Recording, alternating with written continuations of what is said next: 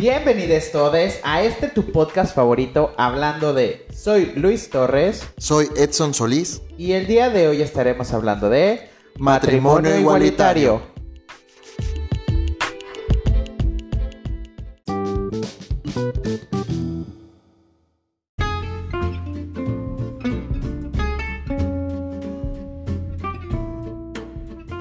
El matrimonio igualitario, también llamado matrimonio homosexual, genera una fuerte controversia en las sociedades latinoamericanas contemporáneas, unas sociedades que si bien se consideran democráticas, todavía son conservadoras.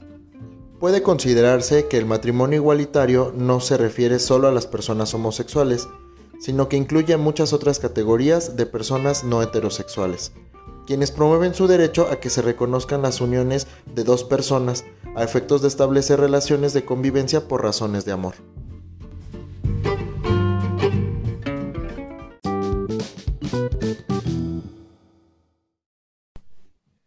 Hola Edson, Hola Luis, ¿cómo estás? casado, ¿Con quién? pues contigo. Ah, caray, es verdad. ¿Qué tal esto que, que, que, que sucedió que, que, que no esperábamos en verdad con, con lo que pasó aquí en la ciudad? Fue una, una bomba. Se dejó venir el clero, se dejó venir la gente mocha, la gente tapada, la, la, la hipotenusa de la sociedad. Pero pues mira, como a mí eso ni me importa, yo lo que realmente me quedo de esta experiencia es el haber podido darle voz a, a la, a la sociedad celayense que, mm, que forma parte de, de este grupo de la diversidad sexual. Tampoco me gusta decir de la comunidad, porque me siento como, como, ¿cómo se puede? ¿Segregado? ¿Desgregado? Segregado. Como segregado de, de un grupo social. O sea, somos parte de la misma sociedad, únicamente formamos parte de la diversidad sexual que en general existe en la misma sociedad y mientras nosotros no nos incluyamos, pues nos van a seguir excluyendo. Pero bueno, sabíamos que eh, cuando nos propusieron eh, lo de las entrevistas, cuando nos propusieron todo esto de las eh, cosas que hicimos, que si son de aquí del estado de Guanajuato, pues fue noticia estatal, pero más noticia local. Eh, sabíamos que iba a existir este tipo de, digamos, de comentarios, de hate. ¿no? Gente que ahí está nada más esperando a ver qué sale para pues destilar así su frustración, su ira, su mal sexo, su mal matrimonio, eh, su mal matrimonio heterosexual, claro. O dando, Este, dando su, su opinión, que al final es válida. Su Eh, pop. su, su punto de vista desde, desde donde su capacidad intelectual, su educación y su moralidad Les permite. les permite. Entonces, pues bueno, si ellos opinan así, que bueno, que Dios los bendiga. Los que nos felicitaron, muchas gracias. Ojalá y algunos de los que nos escuchan eh, hayan sido de los que nos, nos felicitaron. Y si no fueron de esos, no importa. Gracias, también por su también. opinión. Lo que importa es que hablaran de nosotros, pues. Estuvimos ahí cinco minutos de fama, ya se nos subió y por eso dijimos el- la semana pasada, no vamos a grabar. A la chingada. Que la gente nos extrañe, que nadie, nadie, nadie se acordó de esto. No, no es cierto, sí quiero mandar un saludo a un amigo que tengo allá en Ciudad de México, que me reclamó y me dijo, oye, ¿dónde está el podcast? No lo veo en Spotify.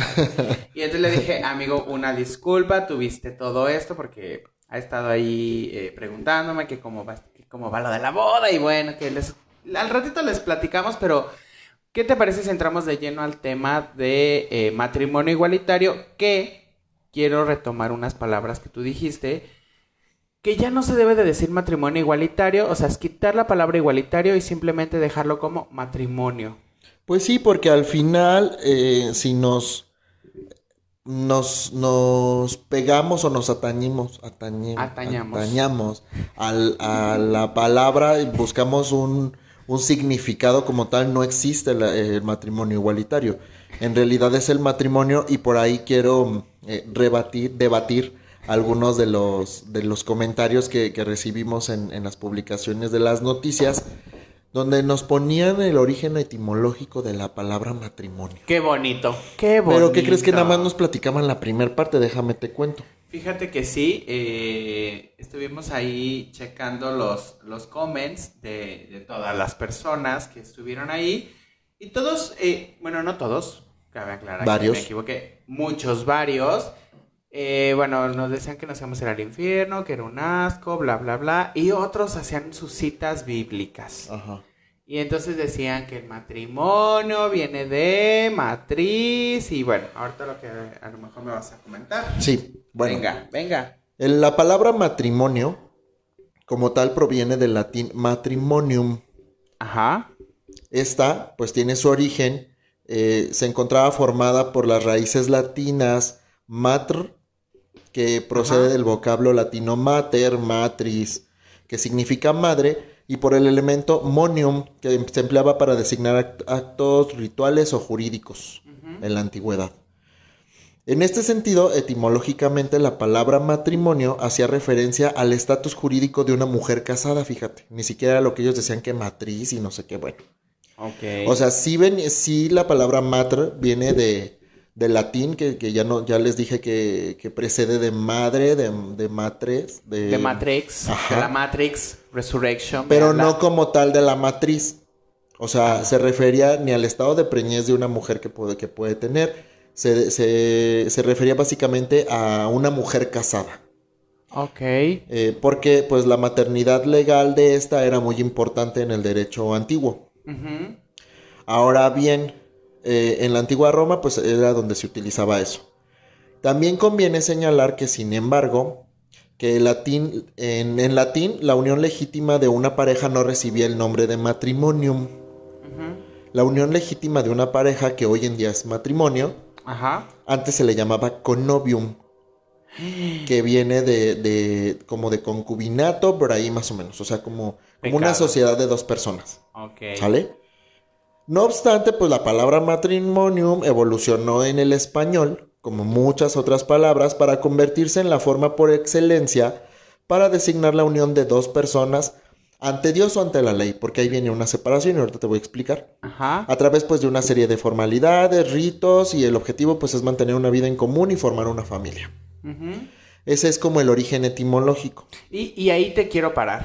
Fíjate que eh, formar una familia, que también vamos a ver eso eh, en otro episodio, eh, porque ya hay una gran diversidad en los tipos de familia que, que se tienen, porque creo que se tenía el entendido de que entonces era juntar un hombre, una mujer, que vivieran bajo el mismo techo, y entonces era tener hijos. Esa era, o muchos siguen pensando, por lo que vimos en estos comentarios, que hacían uno de, ¿y para cuándo los hijos? sí. Eh, y yo, ok, entonces eh, dices, híjole, en verdad, estamos tan retrógrados, tan atrasados en una, eh, mm, digamos, en una mentalidad sobre el cómo tiene que evolucionar el ser humano con relación a la unión, como lo veíamos en las frases, que la razón es por el amor. O sea, esa es la, la finalidad, pues, o sea, porque amas a una persona, quieres a una persona, y entonces decides unirte a esa persona en un matrimonio. Ajá. Pero a lo mejor la idea no es tener hijos, simplemente es por lo que un poco más adelante vamos a ver todo lo que conlleva tanto responsabilidades como derechos u obligaciones, ¿cómo se dice? Ajá. Sí, ¿no? Obligaciones y derechos. Que es eh, este matrimonio al final de cuentas. Mira, lo que, lo que comentas es muy cierto, pero yo creo que tiene mucho que ver con la, la propia cultura que se ha creado alrededor de la familia tradicional. Porque, y, y digo que es de cultura porque ni siquiera lo piensan un poquito. O sea, las personas que opinan esto de que, de que el matrimonio es con fines de formar una familia y que una familia es papá, mamá, mamá e hijos y el perrito. Quienes tienen esa idea, pues yo creo que nunca se han puesto a pensar al respecto. Sin, sin tocar todavía el tema de, de- del matrimonio y las uniones eh, de la diversidad, ya sean homosexuales, bisexuales, como sea. si tomamos en cuenta esa ideología de la tú comentas, pues entonces estaríamos dejando fuera de todos esos matrimonios que están unidos legalmente o por la iglesia o como gusten y quieran y que no pueden tener hijos o que deciden no tener hijos. Entonces ellos no son un matrimonio. Fíjate que a lo mejor sí, porque tienen unas posibilidades infinitas que Dios les dio, como la maternidad subrogada. bueno. Como la adopción. Pero aquí el punto yo creo que es esta heteronormatividad que existe con relación al matrimonio y que de ahí deriva el conflicto de que dos personas, eh, y voy a ser muy sarcástico porque ayer estábamos viendo un video de, de YouTube, ¿recuerdas? Sí. Donde una persona de aquí de Guanajuato dice que, que dos hombres del mismo género. ah, cómo nos reímos, nos cagamos de risa cuando vimos eso y entonces lo pausamos e hicimos así de qué tan ignorante es esta persona en ese entonces. Bueno, esperemos que ya haya evolucionado, que no sepa la, parte del género, pero bueno, el punto es que eh, creo que ellos ven la parte heteronormativa, o sea, un hombre y una mujer en esta unión. Y te voy a decir de dónde viene esta idea heteronormativa, porque ahorita vamos a ir más atrás en la historia. Primero déjame tocar el tema de la Real Academia Española. La Real Academia Española, pues como sabemos, está ultra, súper, recontra, ¿cómo te podré decir? Este, conservadora eh, cerrada. Cerrada, muy vinculada al clero. Porque pues ellos todavía en su definición oficial lo tienen como la definición canónica. Bueno, yo me, yo me fui a un diccionario que se llama Diccionario Panhispánico del Español Jurídico. Ajá. En el español jurídico se contemplan todas las versiones de una palabra para poder tomar eh, parte o mencionarlas dentro de una demanda, de un escrito, de una contestación en materia jurídica. Y el matrimonio, pues aquí contempla dos conceptos. El primero sería el civil, que dice que el matrimonio es la unión de dos personas de distinto o igual sexo contraída con los requisitos establecidos en la legislación civil. Punto. Desde la parte civil. Ajá. Ajá. Desde la parte del derecho canónico, o la parte canónica. Que es la de la RAE ajá, es la única que ellos contemplan, es unión del varón y la mujer, fundada sobre el mutuo consentimiento que tiene por fin la comunión íntima de vida y amor y la generación de los hijos y que entre bautizados es siempre sacramento. Esa es la definición del derecho canónico. Quienes no sabían, existe un código canónico, un código donde, donde viene todo esto que tiene que ver con, con la Iglesia Católica principalmente. Y bueno, de ahí se desprenden diferentes fines, pero no nos importan. Aquí la cosa es que el diccionario panhispánico es más incluyente porque tiene que ser eh, para todas las sociedades, no únicamente para la sociedad religiosa, que es lo que, lo que buscamos en materia de igualdad, que sea para todos, ¿no? Para los católicos y los no católicos, los religiosos, creyentes y los no creyentes, el derecho es el derecho y es para todas las personas. Sí, porque al final de cuentas es, vas a juzgar a una persona por, voy a poner un ejemplo, por un delito. Y ahí no te importa si cree o no cree en Dios, si es o no de la sociedad eh, LGBTIQ. Ahí no importa, ahí lo que importa es el, el delito. Simplemente es castigar a la persona que lo hizo. Más allá de si aparte es un hombre, una mujer, si le gustan los hombres, si le gustan las mujeres. Entonces, eh, creo que, bueno, pues la, hipocresía de, la misma eh, Real Academia, tan así que eh, están en contra de este, del lenguaje inclusivo, ¿no? Y que también ya se les fueron ahí varias personas en, contra de, de ello. Creo que el, punto que siempre hemos a veces tocado, bueno, no, no, siempre, pero decimos que la iglesia mete su cuchara en todos lados. ¿Por qué? Porque de ahí se fundaron muchísimas, muchísimos conceptos, muchísimas ideas que entonces han pasado de generación en generación, en generación, en generación, en generación, en generación.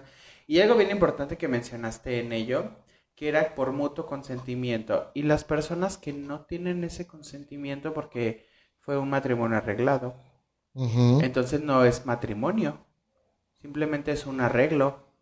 Quítale la palabra matrimonio porque no hay una, no está consensuado. O cuando se podía, porque desmiénteme y ayúdanos porque a lo mejor tenemos esa idea o no está muy clara, ya no te puedes casar con una persona que sea menor de edad.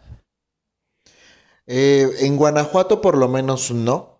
Que ya tiene que ser mayor, ¿verdad? Ajá, se retiró de la ley eso que se llamaban esponsales, Ajá. que era como la autorización de los padres para que un menor de edad pudiera contraer matrimonio. ¿Qué edad era o qué edad sigue, porque bueno, no hablamos de Guanajuato, qué edad sigue siendo como esta parte, y hago comillas muy grandes, consensuada de un menor? Ya no se puede. No, en Guanajuato no.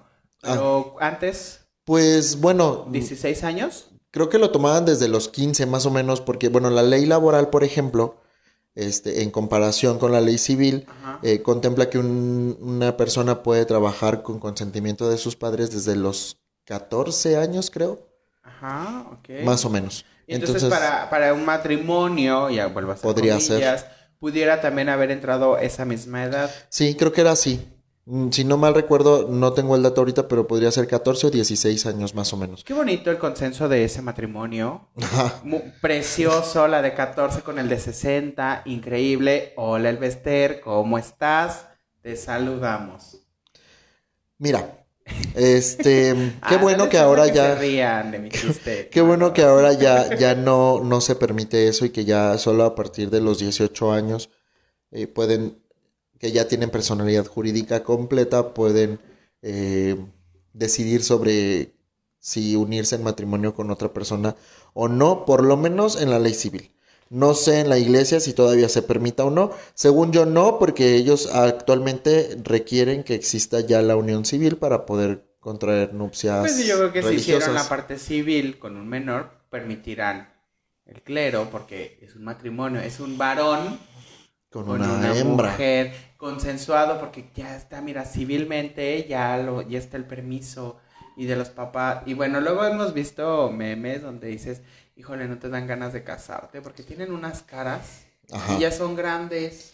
Pero como, como dicen, el, el, hombre con su mujer. Yo nunca escuché la mujer con su hombre.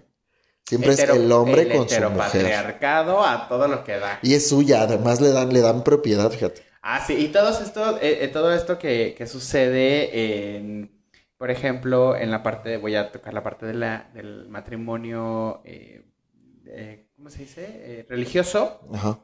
Todas estas ofrendas, todo este tipo de artilugios que manejan, como las arras, ¿no? Todos los elementos. elementos, gracias eh, que yo voy a ser el proveedor y tú vas a ser la que la administre y así, o sea, sigue, no, no cambia en eso donde saben que la igualdad y la equidad de género pues ya, ya no va por ahí, pero ellos siguen firmes en su convicción con esta parte y hasta que la muerte los separe.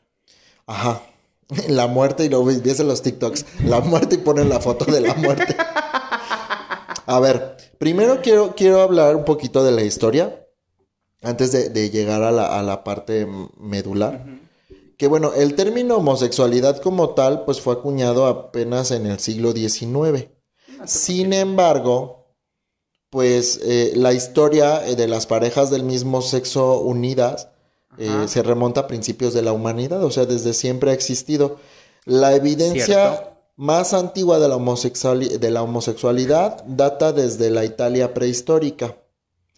Y fue ah, desde entonces, o sea, desde que se acuñó el término homosexualidad, por ahí de los de principios del siglo XX, que se empezó a hablar del tema y se le consideró una enfermedad eh, mental. Y hasta finales de los nove en, principios de 1990 fue cuando se retiró, ¿no? Eso es lo que tú nos puedes comentar. Sí, antes era eh, una enfermedad, era una perversión, eh, obviamente estaba mal visto. eh, aparte de la homosexualidad, las personas con síndrome de Down, que aparecían ahí, entonces eran tocados como locos. Y es a las personas que se les daban este tipo de intervenciones o tratamientos como los electroshocks, estos baños fríos y calientes para evitar el deseo. Era como muy conductista la, la cuestión, ¿no? O sea, si tienes pensamientos, eres un hombre y piensas en un hombre, entonces eh, está mal, al final de cuentas, y hay que meterlo al tratamiento eh, que se estaba en ese momento utilizando. Sin embargo, la parte del conductismo, de la parte del conductismo, perdón, funciona en la actualidad ya no de esa manera y es lo que quisieron hacer con estas famosas y famosísimas, te saludamos Mauricio Clark, eh, terapias de conversión. No, no te saludamos. Eh, sí, sí te saludamos. ¿Cómo? ¿Quién sabe?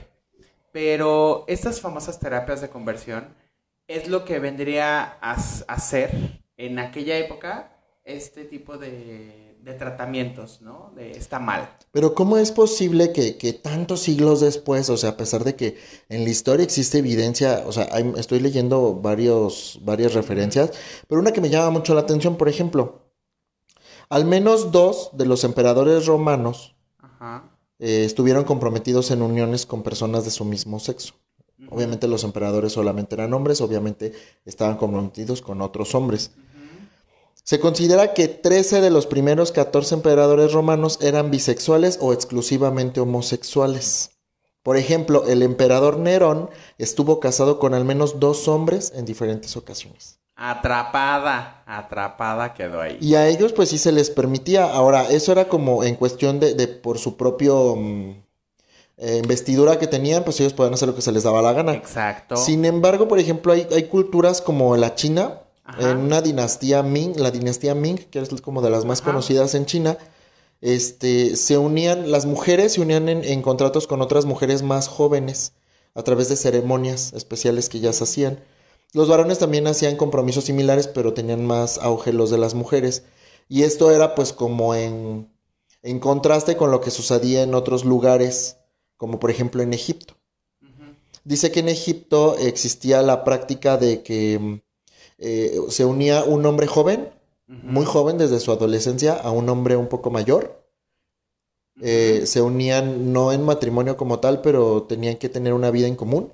¿Como un concubinato? Ajá. Ajá. Y ya después, cuando el joven tenía la edad suficiente para poder casarse, entonces el joven, el hombre mayor, le, le ayudaba a buscar una mujer con la que pudiera era como este, una especie como de guía, de... Ajá, pero dicen que en esas, en esas uniones lo que tenían eran, eran relaciones sexuales. Para enseñarle. Para poder enseñarle cómo, cómo tenía que ser, para poder enseñarle a trabajar, para poder enseñarle todo lo que necesitaba saber un hombre en Egipto. Guiño, guiño. Para poder tener a una mujer. Guiño, guiño. Que muchas veces había gente que era este, exiliada de sus lugares de origen cuando se descubría que, tenían un vínculo tan grande con su mentor, como su padrino, digámoslo así.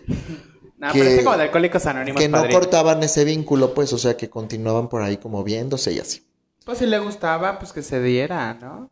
Pero estas, estas uniones entre dos personas del mismo sexo han existido desde muchísimo, como lo estamos escuchando. Desde el siglo I. Eh, sin embargo, bueno, por las investiduras que tenían, que era el rey, que era el emperador, que era la reina, que esto, que el otro, guaraguara, la cuchara, entonces estaba permitido, pero para los demás estaba mal visto. O sea, entonces tenías que tener dinero, la famosa sangre azul, dinero, básicamente, bueno es sangre verde, entonces poder. ahora, eh, para poder tener este, pues voy a privilegio de estar con alguien de tu mismo sexo y entonces obviamente todo era como escondidillas, ¿sabes?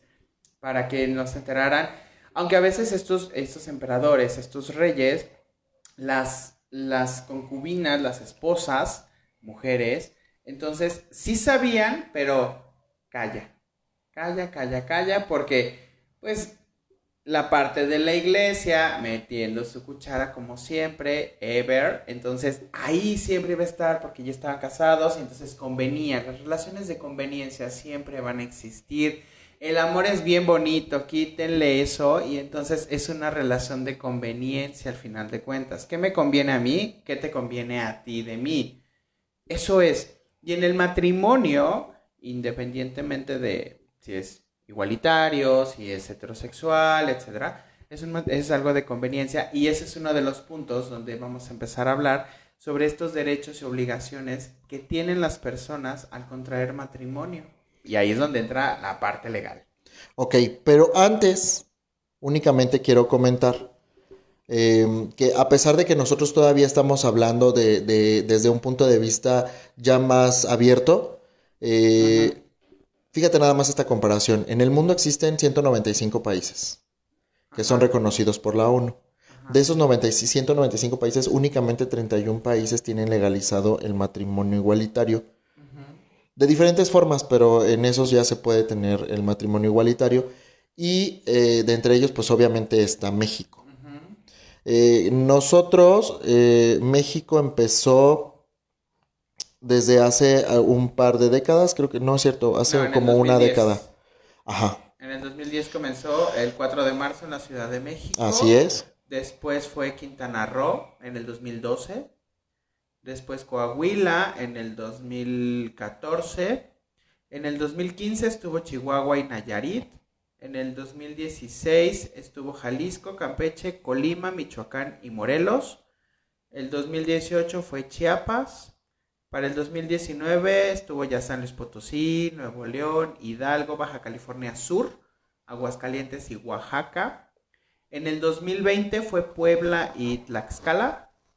En el 2021 está Sinaloa, Baja California eh, Norte, Sonora, Querétaro, Guanajuato, Zacatecas y están por determinar en este 2022 y esperemos que ya lleguen, porque van por año, eh, Tamaulipas y Yucatán. ¿Se puede en estos dos estados? Sí. Pero aquí es donde viene estos cambios de lo que se hacía antes a lo que se hace ahora con esta eh, permisividad de, derecho que, se tiene que tener del famoso amparo. En Tamaulipas y en Yucatán, para casarte, necesitas un amparo. Es decir, tú vas y te dicen, fíjate que no te puedo casar. ¿Por qué no se pueden casar dos personas del mismo sexo, Edson? Pues depende. O sea, eh, no se pueden casar, o sea, la ley se los impediría, puede ser directamente por cómo está establecido en su código civil. Eh, en el caso de Guanajuato, por ejemplo, era únicamente el reglamento del registro civil, el que indicaba que el matrimonio era únicamente permitido en el Estado con un hombre y una mujer. Y así son diferentes los casos. Entonces, en el año 2015, la Suprema Corte de Justicia de la Nación, que es reconocida como el órgano jurídico más alto en el país, determinó que todas las, leyes, reglamentos que existan en el país en materia de leyes, que prohíban o discriminen el matrimonio entre personas del mismo sexo, son anticonstitucionales. Esto quiere decir que van en contra de lo que dispone la propia Constitución. Y a partir de ese momento eh, se genera la jurisprudencia que se conoce por excelencia como un criterio generalizado. Cuando un, en un asunto en específico la Suprema Corte determina algo, eso es obligatorio para todos los estados que forman la República eh, hacer caso. Sin embargo, eh, pues bueno, ya el, proceso legislativo de cada estado es diferente, pero por eso a través de lo que tú decías del amparo en muchos de los estados en los que todavía no se legislaba, a partir de 2015 se fue necesario acudir al, juicio de amparo para poder obtener el derecho. Que así comenzó eh, Ciudad de México. No, en Ciudad de México desde que fue autorizado, ajá. Sin el amparo. Así es, ellos tuvieron una, una modificación a su ley Únicamente ah, cambiaron el, término. No recuerdo a ciencia cierta las palabras, pero decía el concepto de matrimonio en el Código Civil de la Ciudad de México. Eh, decía que era la unión entre un hombre y una mujer.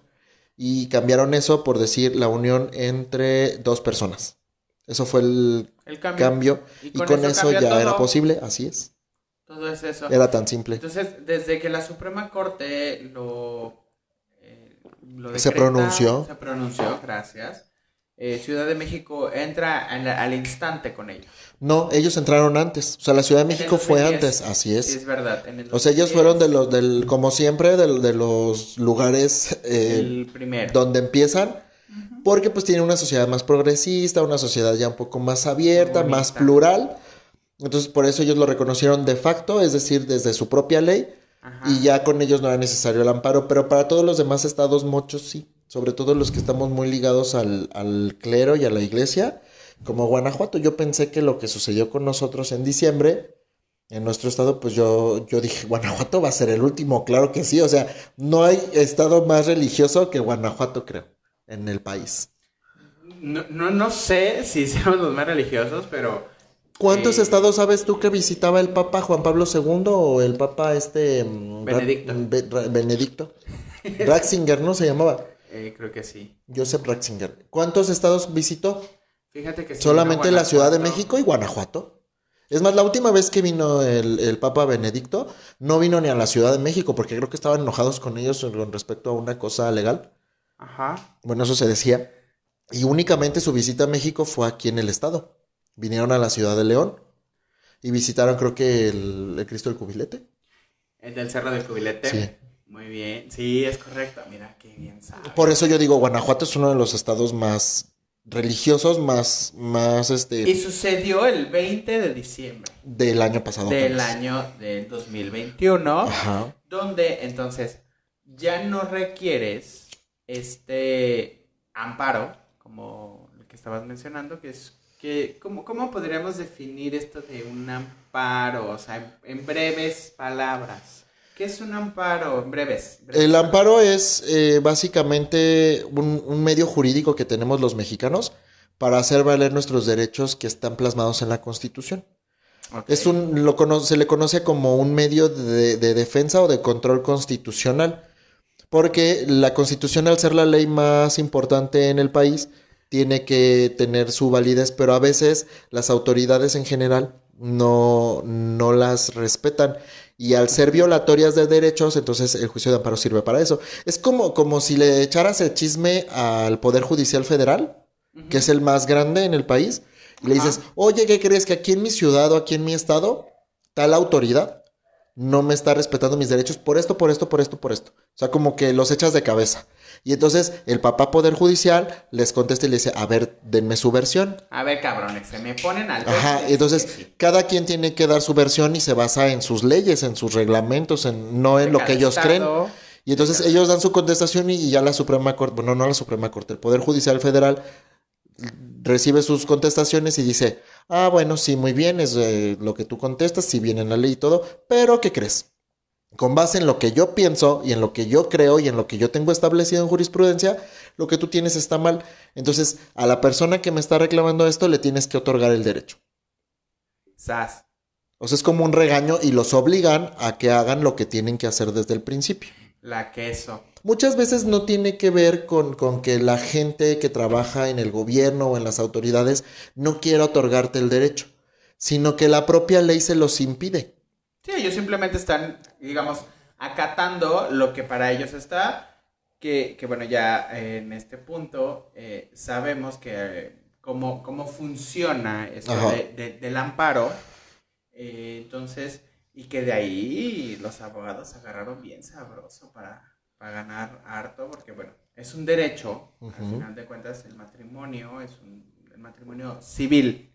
Sí, Civil, estamos hablando del matrimonio civil. Eh, la parte religiosa, ahorita vamos a tocar un poquito ese punto, pero desde la parte civil, entonces es un derecho. El Sí. matrimonio es un derecho para todos los mexicanos.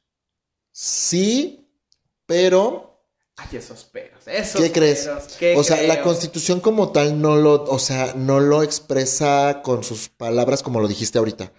Hubo por ahí una iniciativa hace un par de años o el año pasado, no recuerdo, de una diputada de izquierda. No voy a decir quién porque no podemos hablar de política en este tiempo. Este, una diputada pro- propuso por ahí una cosa donde decía que se incorporara como tal esas palabras que tú dijiste, que el matrimonio es un derecho de todos los mexicanos. Así. Así con sus palabras. sencillo. Si se incorporaba en el artículo cuarto de la Constitución, era mucho más fácil obligar a los estados a legislar en esa materia. Pero ¿qué crees que le echaron para abajo? ¿Quién crees tú? Uno de los... Un partido de color azul. Punto. Los del bolillo. Ajá. Hijos de todas su... Bueno, pues Guanajuato ya tiene mucho con el bolillo. Y pues sí, nos dan pan con lo mismo. Pero bueno, sigan eh, este ahí. Y entonces, ¿qué sucede el 20 de diciembre en Guanajuato? Dicen, ya se puede. Sin este amparazo. Sí, pero ¿qué crees que, que yo esperaba que esa respuesta fuera, o sea, que esa, ese, esa decisión fuera eh, con bomba y platillo, se dice por ahí, ¿no? Y no fue así. No fue así, porque yo creo y considero en mi nunca humilde opinión Como DVD. que fue derivado de que, bueno, obviamente el gobierno de nuestro estado tiene por ahí pues mucho, muchos compromisos políticos y mucha, mucho costo político con, con la parte religiosa en el estado. Entonces no querían hacer mucho ruido al respecto.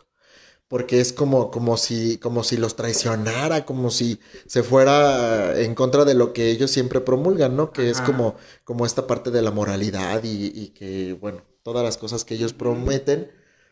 Entonces, lo único que hicieron fue emitir un comunicado a través de las redes sociales de un alto funcionario del registro civil. Lo publica la Secretaría de Gobernación del Estado. Creo que en Twitter fue donde lo publicó primeramente. Donde básicamente dice que, bueno, hace referencia a esto que ya hablábamos de la, de la Suprema Corte, que desde el 2015, bla, bla, bla, y que eh, mientras se legislaba, se autorizaba a partir de ese día y se les ordenaba a las oficialías del registro civil que no podían seguir negando el derecho del matrimonio entre dos personas del mismo sexo. Que tenía que ser un trámite exactamente igual que una, pa- una pareja heterosexual. Entonces, que ya no era necesario presentar una sentencia de amparo para poder otorgar el derecho. Básicamente eso era lo que decía el comunicado en pocas palabras, porque es un poco largo. Pero solamente fue así, o sea, como que lo publicaron, yo no vi que saliera como en las noticias, ni que, ni que lo aventaran por ahí, por allá, como normalmente suelen hacer otros partidos en otros estados cuando sale a relucir esta autorización del matrimonio igualitario. La última que vimos creo que fue del estado de Nayarit. No. No, Oaxaca. No. No recuerdo. Bueno, hubo un estado que a principios de diciembre Ajá. este, autorizó a través de su de un cabildo de la legislatura Ajá. y salió en las noticias y, y fue noticia nacional donde ese estado, ah, ok. Sí, fue en Oaxaca. Ese fue el último estado que, eh, que lo hicieron y todo el mundo se enteró. Pero de lo que pasó en Guanajuato el 20, el 20 de diciembre, Si no, búsquenlo. Está en la circular 2261, diagonal 2021 de la Secretaría de Gobierno. entonces no le hicieron la, la promoción necesaria que No era. les convenía. Pues, ah, exactamente, Pero eso es si lo que les yo digo. convenía. O sea, había dos. O sea, esta es una, eh, digamos, una dicotomía para ellos. ¿no? Claro. Es decir, a mí me conviene que este, este pro derecho, Ajá. ¿sabes? Porque Guanajuato pro derechos, no es cierto. Eh, entonces, lo voy a hacer, pero no lo puedo hacer tan fuerte porque, pues, estoy pegado aquí a mi, a mi compa, ¿no? Les tengo que hacer caso. Entonces, híjole, como que hago una jugadita por acá abajo mientras te sigo sonriendo y diciendo. Qué No listos, porque justamente lo hicieron antes de que entrara de que entrara la veda electoral. Ahorita estamos en veda electoral por cuestiones de, de la revocación del mandato que se viene en marzo. Por ahí participen, por favor. Este, antes de eso lo tuvieron que hacer para, para efecto de, de poder, pues, que la comunidad, como mal, mal llamada comunidad, para que este segmento de población eh, que estaba luchando por sus derechos, pues a lo mejor ya volteara un poquito su, su punto de vista al respecto de su partido, ¿no? Del partido que gobierna aquí. Yo creo que por ahí tuvo, tuvo eso, que, que, que, bueno, no se da paso sin guarache. Ajá. ¿no? Básicamente a eso va como lo que, lo que hicieron, que si bien eh, al final de cuentas, pues uno ya tiene pues, su decisión a lo mejor, ya sabes con qué partido, ya sabes con qué candidato, ya sabes con qué esto vas a votar, o sea, independientemente de, de tus eh, preferencias, de tus orientaciones, de lo, que, te guste, tú ya tienes a lo mejor un poco más definido como adulto a lo que, a lo que le vas a tirar, ¿no? Eh, qué bueno que, que, lo hicieron. Y entonces esto hace que eh, nosotros podamos generarlo en, en, nuestro estado y en nuestra ciudad, eh, este tipo de, derecho. Ejercer este derecho a estar con la persona pues que, que amas. No si fuimos los primeros en, esta, en este estado, Hubo otras parejas que ya lo, que lo hicieron. Uno lo, eh, fue una de en León. Y después fue en Villagrán. Cortázar. Cortázar. Ajá. Unas chicas. Y entonces se dejaron volcar las personas, este, todos estos reporteros, estas personas que entrevistan para los medios electrónicos. Y bueno, nosotros fuimos los primeros aquí en Celaya, que es donde radicamos, y entonces eso es lo que generó el revuelo como una nota local y entonces obviamente se vuelve un poco más eh, estatal porque entonces dicen, están aprovechando nuestro trabajo, nuestro esfuerzo, pro derechos, todo bien bonito, ¿no? Pero bueno, esto del matrimonio civil, como lo hemos estado comentando y quiero que ya lo abordemos porque ya la ¿Ya gente estoy listo? ya está necesitando Derechos, obligaciones que te carrea, que te trae, que vas a tener, que esto, con la parte, digámoslo como beneficios, o no beneficios, si lo quieres ver así, de el matrimonio legal civil. Ajá. Venga, arráncate. Ok. Este, bueno, yo voy a hablar desde el punto de vista de la ley del estado de Guanajuato. Sí, claro. Eh, los artículos que aquí se mencionan, o los que algunos les voy a hacer referencia, no a todos, eh, muchos de ellos son básicamente los mismos que en otros estados, pero con algunas modificaciones en su lectura. Ahorita te voy a decir por qué. El primer, eh, el primer derecho obligación, porque yo creo que puede ser las dos, es los cónyuges están obligados a, a contribuir cada uno por su parte a los fines del matrimonio y socorrerse mutuamente. Ok. Esto es en temas económicos, en pocas palabras sería... Aportar. Aportar cada quien lo que le corresponde, y eh, ayudarse. Ok. Los cónyuges están obligados a vivir juntos en el domicilio que fijen de común acuerdo. En todo cambio de domicilio será necesario el consentimiento de ambos. Si no existe acuerdo, pues lo pueden llevar ante el juez. El sostenimiento, administración, dirección y atención del hogar se distribuirán equitativamente y de común acuerdo entre los cónyuges. Se considerará como aportación el sostenimiento del hogar, la atención y el trabajo en el mismo. esa es la onda, fíjate que ya si no quería lavar los trastes, ahora ya, mira, ya está ahí, ya firmó, entonces ya lo adquiere. Así es. En el supuesto de que alguno de los cónyuges estuviera imposibilitado para trabajar y careciere de bienes propios, los gastos serán por cuenta del otro cónyuge y se cubrirán con bienes de él. En caso de que el marido y la mujer, eso es lo que te decía de la redacción, todavía por aquí tenemos... Pequeñas fallas en la Matrix. En el caso de que, de, que los cónyuges no estuvieran conformes sobre alguno de los puntos indicados, pues pueden ir ante el juez y les va a decir, no mamen, ahí dice, ¿no? Otro que tiene ahí problemas de redacción. La mujer tendrá siempre derecho preferente sobre los productos de los bienes del marido y sobre sus sueldos, salarios y emolumentos por las cantidades que corresponden para la alimentación de ella y de sus hijos menores. También tendrá derecho preferente sobre los bienes propios del marido para la satisfacción del mismo objeto.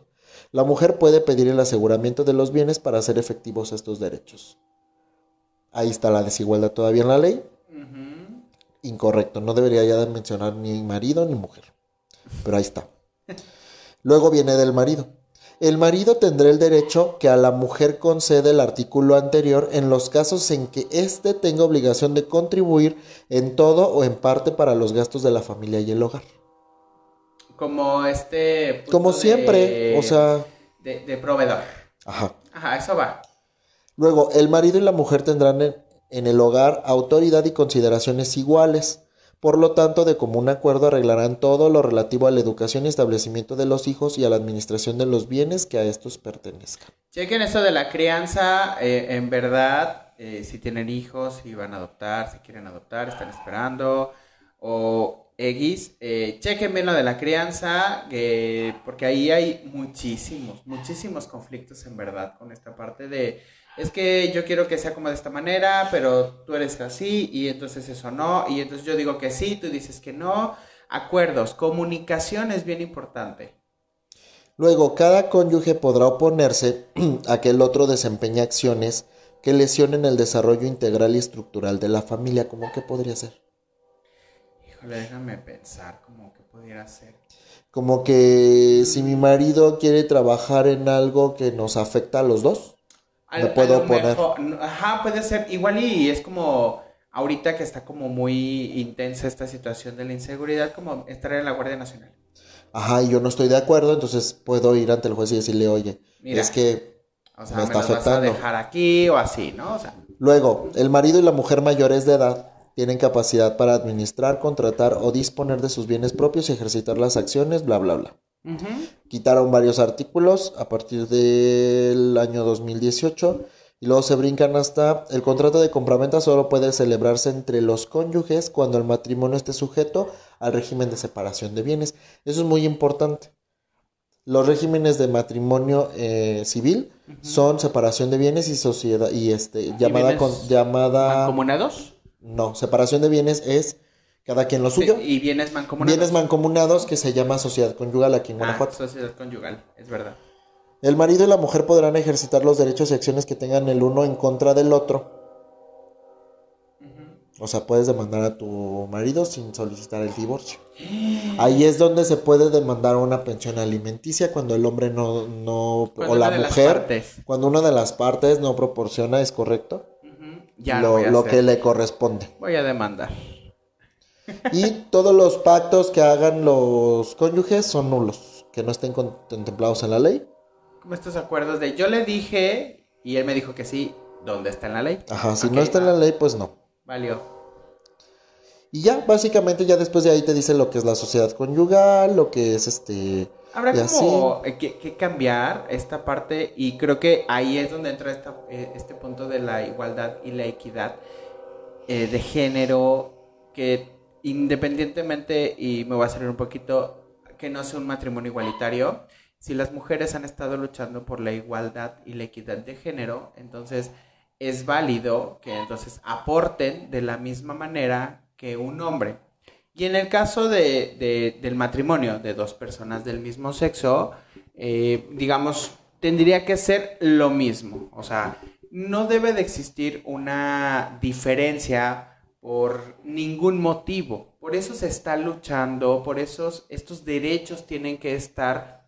eh, falta mucho para que la sociedad y para que las autoridades de nuestro país, de nuestro estado y en general del mundo puedan entrar en este y se suban a este tren del, de los derechos, de la igualdad, de la equidad, de la cero discriminación como tal.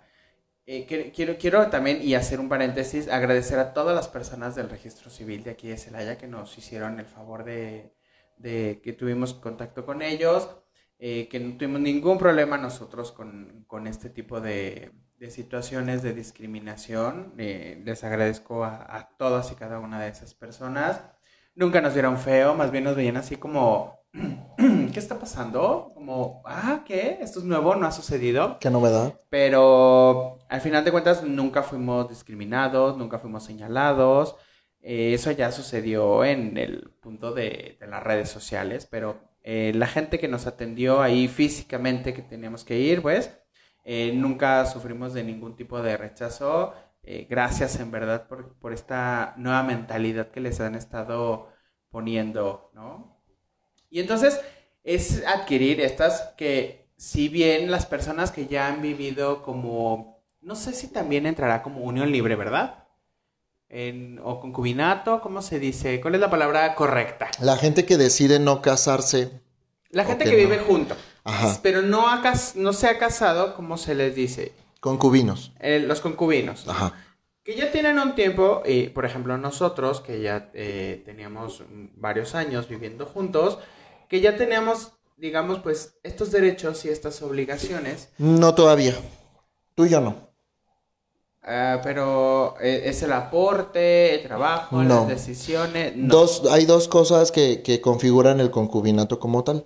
Uno es el tener un hijo, o sea, vivir en pareja como si fuéramos un matrimonio y procrear un hijo, que eso aplica únicamente pues para parejas heterosexuales que pueden ser fértiles o que deciden tener hijos. Eso ya, el hecho de tener un hijo, aunque tengamos un año, medio año, cinco meses viviendo juntos, ya configura concubinato. Y la otra es cumplir cinco años viviendo en, en concubinato como tal, o sea, en la misma casa, bajo las obligaciones y derechos que... Pero este punto de, por ejemplo, de compartir gastos, que está, lo acabas de mencionar, de que a lo mejor uno pueda proveer y el otro no por alguna situación, creo que eso, eh, bueno, ya está como en la ley, este, ya está fundamentado desde que firmas, dices, pues estoy aceptando, ¿no? Como tal, contrato. ya bien, bien, bien, ante una autoridad, este tipo, pero es más fácil que cuando a lo mejor no has llegado a vivir junto con esa persona. Ah, pues sí, claro, porque justo si te fijas y recuerdas, una de las obligaciones es que el matrimonio tiene que vivir juntos. Y el matrimonio, recuerdo perfectamente eso, es un Contrato. básicamente. ¿no? Tú decías, hay que quitarle lo, lo meloso, toda esta parte romántica. Ajá, y así está en la ley. Y es un contrato. Así como lo leíste, como serio, seco, así, eso es. Eso es realmente, eso son palabras, se vuelven estos derechos, estas obligaciones, punto. ¿Los aceptas? Sí. ¿No los aceptas? Bueno, entonces... Ahí no dice que está obligado a quererte, ni que está obligado a nada, darte a que nunca te va a masajitos. ser infiel. Para Nada. eso está la parte romántica, más allá, y entonces es la parte religiosa, ¿no? Ajá. Entonces donde es como, le serás fiel y todos este, esta parte, tomando en cuenta la católica, ¿ok? Porque es como en la que más eh, nosotros hemos estado, o sea, como tal las demás, pues, deben de Pero tener casi lo suyo, todos pero creo tienen que todos esos- van como de es un compromiso. serle fiel, este, no pienses en otras personas, no desearás a la mujer de tu prójimo, ta, ta, ta, ta, ta. Y nosotros de, abran el matrimonio, mira, dale aquí, dale allá. Exacto, es que volvemos a lo mismo. Eso, esos temas son bien delicados porque si bien la religión, como bien dices, es, es, es una unión donde, donde hay promesas y cosas de ese tipo, donde, Ajá, pues, bajo mi experiencia y lo que yo he visto, ajá, bien difícilmente se cumple. bastante. Entonces, ¿por qué? Por lo que decíamos y, y va- los invitamos a escucharnos epi- episodios anteriores. El ser humano no es monógamo. Y es una, es una decisión y te escuchan en verdad esos eh, programas que a lo mejor les van a abrir ahí el panorama y van a decir, oye, es verdad, vamos a, vamos a ver esto, ¿no? O sea, abramos un poquito la mente eh, con respecto a lo que va a pasar. Al final de cuentas es un acuerdo que estás llevando a cabo con tu pareja. Así es. Simplemente. Es lo mismo. Así como hablaste de esta parte consensuada, este tipo de acuerdos son consensuados. Y nada más para terminar, quiero decir que Dinamarca fue el primer país en el mundo, en 1989, en permitir legalmente las uniones del mismo sexo. Por eso los daneses tienen un país tan increíble, tienen una economía tan grande, no hay vendedores ambulantes, todo mundo paga sus impuestos, porque son una sociedad bien padre, bien progre, bien este, o sea, es como el ideal de sociedad que todo mundo quisiera tener. Así es, felicidades. El mismo, el mismo presidente Andrés Manuel decía que, que- que él quería que tuviéramos un servicio de, de salud Como el de como el de Dinamarca. ¿Por qué? Porque Dinamarca es referencia, o sea, imagínate, en derechos, en, en, en leyes, en todo eso, siempre ha sido referencia mundial. Y lo hemos, eh, a veces nos hemos estado nombrando quién fue el primero en qué y así, y Dinamarca siempre está ahí, fíjate. Sí, son bien perras, revolucionario, bien entrado. Ellos ya están como en el 2030, Lobas, yo creo. lobas. Lobas, pozonas ahí. Increíble, felicidades a Dinamarca, felicidades a México también, Guanajuato. De una u otra forma, bueno, qué bien. Este, nos despedimos, ya llegó el fin de... Espérame, antes, Ah, antes dime, dime así poquitos segundos. Ajá. para ti, ¿qué significa el matrimonio? O sea, con todo esto que ya platicamos, para ti, José Luis, ¿qué es el matrimonio? O sea, no tomes de ninguno de los conceptos que hablamos ni nada. De nada. Para ti, como persona, ¿qué significa y qué es? Es simplemente para mí el haber podido lograr ante una sociedad, lograr adquirir un derecho humano. Para mí eso es el matrimonio. Bueno, eso significó el matrimonio, pero para ti, ¿qué significa? Es estar con la persona que yo amo, con la persona que yo decidí amar, con la persona que yo decidí en este momento estar y compartir mi vida. Para mí eso es el matrimonio, estar contigo. Ay. A eso querés escuchar. Eh, no, Ah. bueno, o sea, sí, pero no. Ah, déjame lo cambio aquí. No es que como para una mí. cita. no, para mí es eso, o sea, compartir contigo este tiempo, estos momentos, estos proyectos, compartir con mi- contigo, con la persona que yo decidí, yo, nadie me la impuso, fue consensuado, así lo hemos hecho. Entonces, eso para mí fue un logro, en verdad, que como lo, he- como lo puse en mis redes sociales, es un logro con historia. Ajá, así es. Para mí el matrimonio es formalizar el compromiso que ya existía, darle forma, materializar eso que ya teníamos tú y yo desde hace tiempo y donde a través de estos años que estuvimos juntos antes de casarnos, tuvimos eh, la, la oportunidad de vivir varias cosas, buenas, malas, divertidas, tristes. Este, y a pesar de eso, al haber decidido que contigo es con quien quisiera continuar yo mi camino y fortalecerme como persona, como profesionista, como humano, y caminar de la mano es, para mí eso fue al momento de que firmé, fue, ahora sí ya te di la mano y ya no te voy a soltar, porque ya está registrado ante una autoridad y el haberlo hecho formal y que sea reconocido por todas las personas y autoridades en, en donde yo vivo, eso me hace sentir no más comprometido porque ese compromiso ya existía, pero me hace sentir más seguro de poder eh, hacer y deshacer porque sé que tú vas a estar ahí hasta que ya no, ya uno de los dos se muera. Que el ciclo termine. Ajá, o que se termine. O sea, cualquiera de las dos cosas. ciclo. ¿Puede un suceder? ciclo como tal. Les agradecemos en verdad que nos hayan escuchado. Espero que este programa les haya servido, les haya motivado para que hagan valer sus derechos como personas, como individuos, como mexicanos. Creo que esto es algo que debe de cambiar, pero a la voz de ya en todos los lugares. Últimas palabras, porque esto ya estuvo muy romántico, bien bonito, me sentí bien padre y es el último, es el programa que hemos terminado así como muy melosa la, la cuestión, ¿no? Últimas palabras, bueno, cásense. Si usted tiene una pareja con la cual ya está haciendo bienes, con la cual está compartiendo su vida y trabajan y así, eh, cásense. Total, existe el divorcio. Y están mis contactos Así en es. mis redes sociales, En que ya saben sociales. que ahí, este, y bueno, nada más, ya para terminar, esto es para terminar y para el que muchos se despide, pocas ganas tiene de irse, eh, estaremos ahí pasando un poquito de lo que vamos a hacer para nuestra boda eh, religiosa. Y si están ahí interesados, escríbanos. Igual y si quieren el siguiente programa hablamos sobre esta parte de la unión religiosa para personas del mismo sexo. Muchísimas gracias por escucharnos, Edson. Muchísimas gracias por estar Gracias. aquí conmigo, esposo mío. Gracias y hasta la próxima. Bye.